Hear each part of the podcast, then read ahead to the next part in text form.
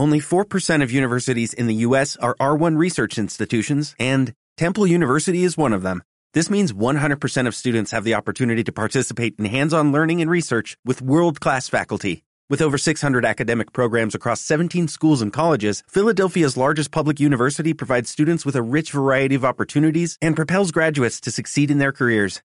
Temple University. Schedule a campus tour today at admissions.temple.edu/visit. Libro de la Sabiduría, parte 2. El enojo durante la prédica y la enseñanza si uno ve algo que detesta. Abu Mas'ud al-Ansari dijo, un hombre dijo, mensajero de Dios, casi no asisto a la oración grupal porque fulano, el imam, la hace muy larga. Nunca vi al profeta sallallahu alaihi más furioso durante la prédica, que ese día dijo, gente, algunos de vosotros hacéis huir a los otros de las buenas obras. Si alguien dirige a otros en la oración, que la haga leve, pues entre ellos puede haber enfermos, débiles y gente con asuntos urgentes que atender. 80. Said ibn Khalid al-Juhani relató que el profeta sallallahu alaihi wasallam fue preguntado por un hombre sobre los objetos perdidos, al-Luqata.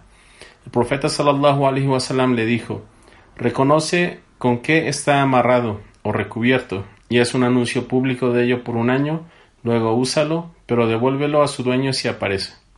Entonces el hombre preguntó por el camello perdido. El profeta se enojó hasta que sus mejillas enrojecieron o su rostro. Dijo: No tienes nada que hacer con él. Tiene su agua y, su, y sus piernas. Con seguridad podrá encontrar agua y comer de los árboles. Así que déjalo hasta que lo encuentre su dueño. El hombre dijo: ¿Y las ovejas perdidas? El profeta sallallahu alaihi wasallam respondió: Para ti o para tu hermano o para el lobo. 81. Abu Musa relató: El profeta sallallahu alaihi wasallam fue preguntado por cosas que detestaba. Cuando las preguntas ya fueron excesivas se enojó. Luego dijo: Preguntadme lo que gustéis. Un hombre dijo: ¿Quién es mi padre? El profeta sallallahu alaihi wasallam le dijo: Tu padre es Judafa. Luego se levantó otro y preguntó: ¿Quién es mi padre, mensajero de Dios? El profeta sallallahu alaihi wasallam respondió: Tu padre es Salim, siervo de Sheiba. Cuando Omar vio el enojo en el rostro del profeta sallallahu alaihi wasallam le dijo: Mensajero de Dios, nos, arrepentimos ante Dios. Repetir tres veces las palabras para que sean comprendidas. 82. Ana relató que el profeta sallallahu alaihi wasallam solía repetir tres veces sus palabras para ser mejor comprendido, y cuando visitaba a alguien y lo saludaba, lo hacía tres veces. El hombre enseñando la religión a su sierva y a su familia. 83.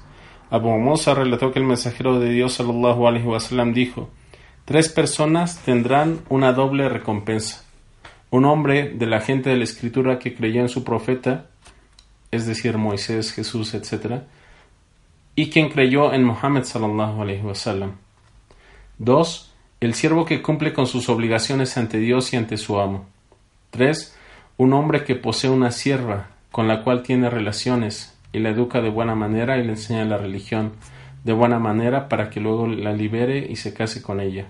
Este hombre tendrá una doble recompensa. El imán predicando y enseñando a las mujeres. 84. Ibn Abbas relató que el mensajero de Dios salió acompañado por Bilal. Se dirigió hacia las mujeres porque pensó que no le habían oído. Les predicó y les ordenó dar limosna. Algunas mujeres empezaron a donar sus anillos y sus pendientes y Bilal los iba recolectando en un extremo de su túnica. La dedicación para aprender el hadith. 85. Abu, Abu Huraira relató: Dije, Mensajero de Dios, ¿quién será la persona más afortunada que cuente con tu intercesión el día de la resurrección? El mensajero de Dios sallallahu alaihi wasallam dijo: Abu Huraira, supuse que nadie me preguntaría eso antes que tú pues conozco tu dedicación para el relato de las nuevas. La persona más afortunada que contará con mi intercesión el día de la resurrección será aquel que dijo sinceramente desde el fondo de su corazón no hay deidad que merezca adoración sino Dios. ¿Cómo será retirado el conocimiento? 86. Abdullah bin Amr ibn al-As dijo, oí al mensajero de Dios sallallahu wasallam decir, Dios no retira el conocimiento retirándolo de una vez de los corazones de los hombres, sino que lo hace con la muerte de los sabios. Así será hasta que no quede sabio alguno. La gente tomará ignorantes como sus líderes y estos, al ser consultados, emitirán su juicio sin tener conocimiento. Se desviarán y desviarán a la gente. ¿Se debe dedicar un día especial para enseñar a las mujeres? 87. Abu Said al-Khudri dijo, las mujeres dijeron al profeta sallallahu alaihi wasallam, los hombres tienen la suerte de estar más tiempo contigo, dedícanos pues un día de enseñanza. Él les prometió un día para enseñarles a ellas exclusivamente. Así lo hizo y les predicó e instruyó.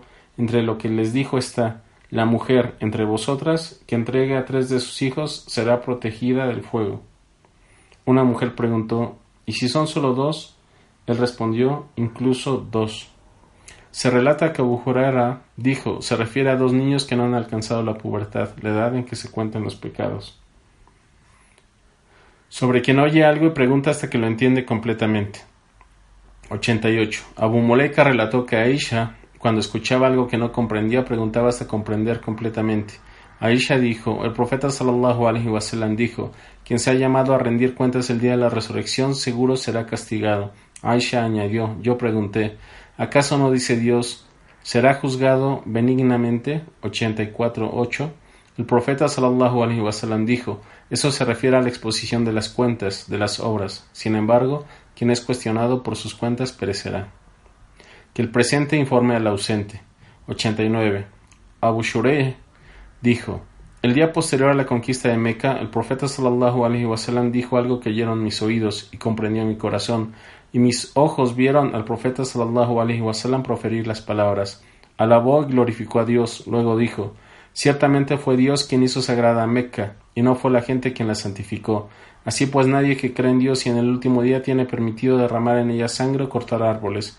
Si alguien alega que el combate dentro de Meca es permitido porque el mensajero de Dios combatió en ella, pues decidle que Dios me permitió combatir en ella por unas pocas horas del día de la conquista, y su santidad hoy es la misma que antes.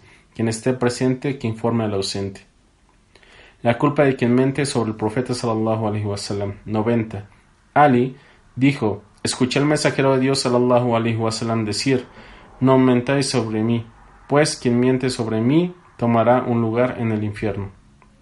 91. Salama ibn al-Auqa dijo, oí al mensajero de Dios sallallahu alaihi wasallam decir, quien me atribuye algo que no he dicho, que tome su lugar en el infierno. 92. Abu Huraira relató que el profeta sallallahu alaihi wasallam dijo: Llamaos con mi nombre y no os llaméis con mi sobrenombre. Quien me ve en sus sueños me habrá visto realmente, pues Satán no puede presentarse con mi forma, y quien mienta sobre mí intencionalmente que tome, pues, su lugar en el infierno. Escritura del conocimiento. 93. Abu Huraira relató que el profeta sallallahu alaihi wasallam dijo: Dios evitó que la muerte o el elefante duda uno de los relatores, llegué a Meca y la puso bajo el dominio del mensajero de Dios y los creyentes. Combatir en Meca no fue permitido para nadie antes de mí, ni será permitido para nadie después de mí. No hay duda de que en este momento es ya un santuario. No serán arrancadas sus plantas espinosas, no se puede cortar sus árboles, no se puede recoger las cosas perdidas, excepto quien las anuncie públicamente con intención de hallar al dueño de las mismas. Si alguien es asesinado, habrá dos opciones para su familia. Se pagará la indemnización o se ejecutará la ley del talión. Un hombre del Yemen vino y dijo, Mensajero de Dios, haz que esto sea de fulano. Un hombre de Quraysh dijo, haz una excepción con él. Idhir, mensajero de Dios, pues nosotros lo usamos en nuestras casas y tumbas. El profeta sallallahu alaihi wasallam dijo, excepto el idhir, que es una planta fuerte y agradable fragancia. 94. Ibn Abbas relató: Cuando la dolencia que afectaba al profeta sallallahu alaihi wasallam se intensificó, dijo: Traedme algo para escribir que yo os haré un escrito con el cual no os perderéis. Omar dijo: El profeta sallallahu alaihi wasallam está gravemente enfermo y tenemos el libro de Dios con el cual nos basta. Entonces se inició una discusión y creció el alboroto. El profeta sallallahu alaihi wasallam dijo: Idos y dejadme solo. No está bien que arméis alboroto ante mí con vuestras disputas. La enseñanza y la prédica por la noche. 95. Um Salama dijo: El profeta sallallahu alaihi wasallam se levantó una noche y dijo: Glorificado sea Dios, cuántas atribulaciones han descendido esta noche y cuántos tesoros han sido mostrados. Despertad a las dueñas de estas habitaciones para la oración. Una persona vestida en esta vida puede estar desnuda en la otra. Hablando sobre el conocimiento religioso durante la noche. Abdullah bin Omar dijo, el profeta sallallahu alaihi wasallam nos dirigió en la oración de la noche durante sus últimos días de vida. Luego nos dijo, ¿veis esta noche? Nadie de los vivientes sobre la faz de la tierra esta noche estará vivo después de cien años. 97. Ibn Abbas relató, pasé la noche en la casa de mi tía materna Maimuna, hija del Harith, esposa del profeta sallallahu alaihi wasallam. El profeta sallallahu alaihi wasallam estaba esa noche con ella. El profeta sallallahu alaihi wasallam rezó la oración de la noche, luego entró en la habitación y rezó cuatro raka. Luego se durmió. Más tarde se levantó y dijo, ¿se ha dormido el muchachito? o algo parecido. Luego se posicionó para orar y yo me paré a su izquierda. Él me puso a su derecha y rezó cinco raka seguida por otras dos. Luego se durmió hasta que hizo respiración fuerte, o sus ronquidos. Luego se levantó y salió para la oración del alba. Sobre la memorización del conocimiento. 98. Abu Huraira dijo: La gente dice que yo he narrado muchos hadices. Si no fuese por dos ayas del libro de Dios, yo no hubiese narrado ningún hadith. Luego recitaba: Quienes ocultan las pruebas claras y la dirección que hemos revelado después de habérselo nosotros aclarado a los hombres en escritura, incurren en la maldición de Dios y de los hombres. Pero aquellos que se arrepientan y se enmienden y aclaren, a esos me volveré. Yo soy el indulgente, el misericordioso. Corán 2, 159 a 160. Y decía, nuestros hermanos emigrados, al muhajirin, estaban ciertamente ocupados con sus regateos en los mercados y nuestros hermanos ansaris estaban ocupados con el trabajo en sus propiedades. Pero Abu Huraira solía acompañar al mensajero de Dios sallallahu alaihi wasallam contentándose con llenar su estómago. Solía presenciar lo que ellos no presenciaban y memorizar lo que ellos no memorizaban. 99. Abu Huraira relató: Dije, oh mensajero de Dios, yo escucho muchas de tus palabras, pero las olvido. Dijo el profeta sallallahu alaihi wasallam: Extiende tu manto. Luego de que extendí mi manto junto con sus manos, como si tomase algo, lo vertió sobre mi manto. Luego dijo: Envuélvelo alrededor de tu cuerpo. Así lo hice, y después de ello no olvidé nada más. 100. Abu Huraira relató: He memorizado dos tipos de conocimiento del mensajero de Dios sallallahu alaihi wasallam. El primero lo he difundido, el segundo, si lo difundo, se me cortará la garganta. La quietud ante los eruditos. 101. Yarir ibn Abdullah relató que el profeta sallallahu alaihi wasallam le dijo durante la peregrinación de despedida: Haz callar a la gente. Luego dijo, no os volváis incrédulos después de mi muerte al degollaros unos a otros. Lo que se recomienda decir al sabio cuando se le pregunta quién se ve más. 102. Ubay ibn Ka'b relató que el profeta sallallahu alaihi wasallam dijo, cierta vez el profeta Moisés exhortaba a los israelitas y se le preguntó, ¿quién se ve más entre la gente? Él dijo, yo soy quien sabe más Dios advirtió a Moisés que no había atribuido la sabiduría total a Dios y le reveló lo siguiente Ciertamente hay un siervo mío donde se juntan los dos mares, él sabe más que tú. Moisés, la pasea con él, dijo Señor, ¿cómo puede encontrarlo? Partió pues Moisés acompañado de su joven sirviente llamado Yoshua Beno. Cargaban un pez en un canasto, llegaron hasta una roca donde se acostaron a dormir. El pez se salió del canasto y tomó su rumbo en el mar como por un túnel. Esto asombró a Moisés y a su sirviente quienes siguieron caminando por el resto de la noche y el día siguiente. Cuando amaneció, Moisés dijo a su sirviente, Traed nuestra comida, pues es nuestro viaje es agotador.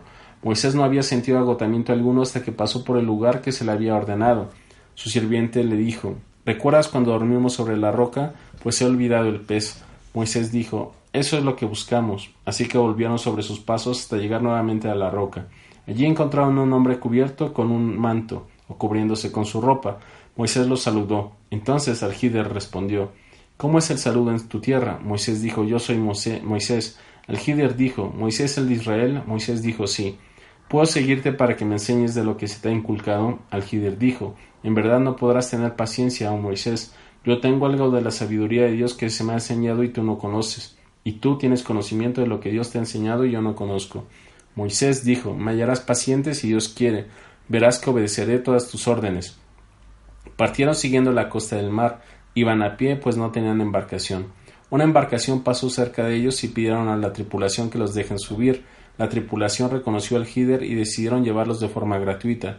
Entonces, un gorrión se posó al borde de la embarcación y tomó un poco de agua del mar una o dos veces con su pico. Al Hider dijo Moisés, Tu conocimiento del mío no disminuye en la sabiduría de Dios, sino en la cantidad de agua que ese gorrión tomó del mar con su pico. Entonces tomó uno de los maderos del casco de la embarcación y lo arrancó. Moisés le dijo Esta gente nos lleva sin cobrarnos nada a cambio, y tú le subes a su embarcación para perforarla y que se ahogue su tripulación. Algider dijo ¿No te dije que no tendrías paciencia conmigo? Moisés respondió No me recrimines por mi olvido ni me castigues por mi reacción. Así pues, la primera excusa de Moisés fue el olvido. Luego siguieron caminando y encontraron un niño jugando con otros niños. Algider tomó la cabeza del niño con sus manos y lo mató. Moisés le dijo entonces Has matado a un inocente que no ha matado a nadie. Algider respondió No te dije que no tendrías paciencia conmigo, y partieron nuevamente. Luego llegaron a una aldea y pidieron comida a sus habitantes, pero estos rehusaron darles algo. Cuando pasaron al lado de una pared que estaba por derrumbarse, Algider la reparó con sus propias manos y Moisés le dijo Si quisieras, podrías haber pedido algo a cambio de este trabajo. Algider le dijo Este es el punto donde debemos separarnos. El profeta sallallahu alaihi wasallam añadió que Dios tenga misericordia de Moisés Ojalá hubiese sido más paciente para que podamos saber más de su historia. Sobre quien, estando de pie, pregunta a un erudito sentado. 103. Abu Musa relató. Llegó un hombre ante el profeta sallallahu alaihi wasallam y le dijo, mensajero de Dios, que la lucha en la causa de Dios, pues algunos de nosotros combatimos por enojo porque se hable bien de ellos. El profeta sallallahu alaihi wasallam dijo, quien lucha para enaltecer la palabra de Dios, está pues luchando en la causa de Dios, glorificado y elevado sea. Las palabras de Dios te preguntan por el Espíritu, di, el Espíritu procede de la orden de mi Señor, pero no habéis recibido sino poca ciencia. Corán 1785. 104. Ibn Masud relató, mientras caminaba con el profeta sallallahu alaihi wasallam entre las ruinas de Medina y él se apoyaba sobre una rama de palmera, pasó cerca un grupo de judíos, se decían entre ellos, preguntadle sobre el Espíritu, Aruh. Otros dijeron, no le preguntéis, no sea que os venga con algo que os disguste. Los primeros dijeron, le preguntaremos. Así pues, un hombre de ellos se paró y dijo, Abul Qasim, ¿qué es el espíritu? El profeta sallallahu alaihi wasallam cayó y pensé, le está descendiendo la revelación, así es que me detuve hasta que terminé. Cuando terminó, el profeta sallallahu alaihi wasallam dijo, te preguntan por el espíritu, di, el espíritu procede de la orden de mi Señor, pero no habéis recibido sino poca ciencia. Corán 1785 sobre quien prefiere enseñar a unas personas sobre otras por temor a que estas últimas no entiendan. 105. Ana relató que cierta vez el profeta sallallahu alaihi wasallam montaba compartiendo su montura con Muad. Dijo Muad. Él respondió, respondo a tu llamado y obedezco tus órdenes. El profeta sallallahu alaihi wasallam repitió, Muad. Él repitió, respondo a tu llamado y obedezco tus órdenes tres veces. El profeta sallallahu alaihi wasallam le dijo, quien atestigue que no hay Dios sino Dios y que Mohammed es mensajero de Dios con sinceridad y de corazón, tendrá prohibida la entrada al infierno. Muad preguntó, Mensajero de Dios, ¿puedo contar esto a la gente para que se alegren? El profeta sallallahu alaihi wasallam le respondió, Si lo haces, la gente se confiará de ello. Y Muad relató esto solo en el momento de su muerte, por temor a estar pecando, al ocultar el conocimiento. Sobre la vergüenza al procurar el conocimiento. 106. Um Salama relató, Um Solem llegó ante el mensajero de Dios sallallahu alaihi wasallam y le dijo, Mensajero de Dios, ¿en verdad que Dios no se avergüenza de la verdad? ¿Debe la mujer tomar un baño luego de tener un sueño húmedo? El profeta sallallahu alaihi wasallam respondió, si ve líquido salir de su vagina. Um Salama se cubrió el rostro y dijo, Mensajero de Dios, ¿acaso la mujer tiene sueños húmedos? El profeta sallallahu alaihi wasallam respondió, claro que sí, que tu diestra está en el polvo. ¿Cómo crees que su hijo se le parece? Sobre quien se avergüenza y manda a otro a preguntar. 107. Ali relató: Yo era un hombre que emitía mucha secreción uretral cuando me excitaba. Así es que pedí al Mikdad que pregunte al profeta sallallahu sobre ello. Él dijo: Debe hacer la ablución. Enseñando la religión, emitiendo fatwas. 108. Abdullah bin Omar relató que un hombre se levantó en la mezquita y dijo: Mensajero de Dios, ¿desde dónde nos ordenas que adoptemos el estado de Ihram? El mensajero de Dios dijo, la gente de Medina inicia el Ihram desde, el Dul Huleifa, la gente de Sham lo hace desde Al-Jufa, la gente de Nash lo hace desde Qarn. Ibn Omar agregó, dicen que el mensajero de Dios dijo, y la gente de Yemen inicia el Ihram desde Yalam Lam, pero yo no recuerdo que lo haya dicho. Quien responde al que pregunta con más de lo que le preguntó. 109. Ibn Omar relató que un hombre preguntó al profeta sallallahu alaihi wasallam que viste el muhrim. la persona en estado de ihram. El profeta sallallahu alaihi wasallam le respondió: No puede vestir camisa, ni turbante, ni pantalones, ni sombrero, ni una ropa perfumada con azafrán o wars. Si no tiene sandalias, podrá vestir medias de cuero, pero cortándolas para que queden debajo del tobillo al vestirlas.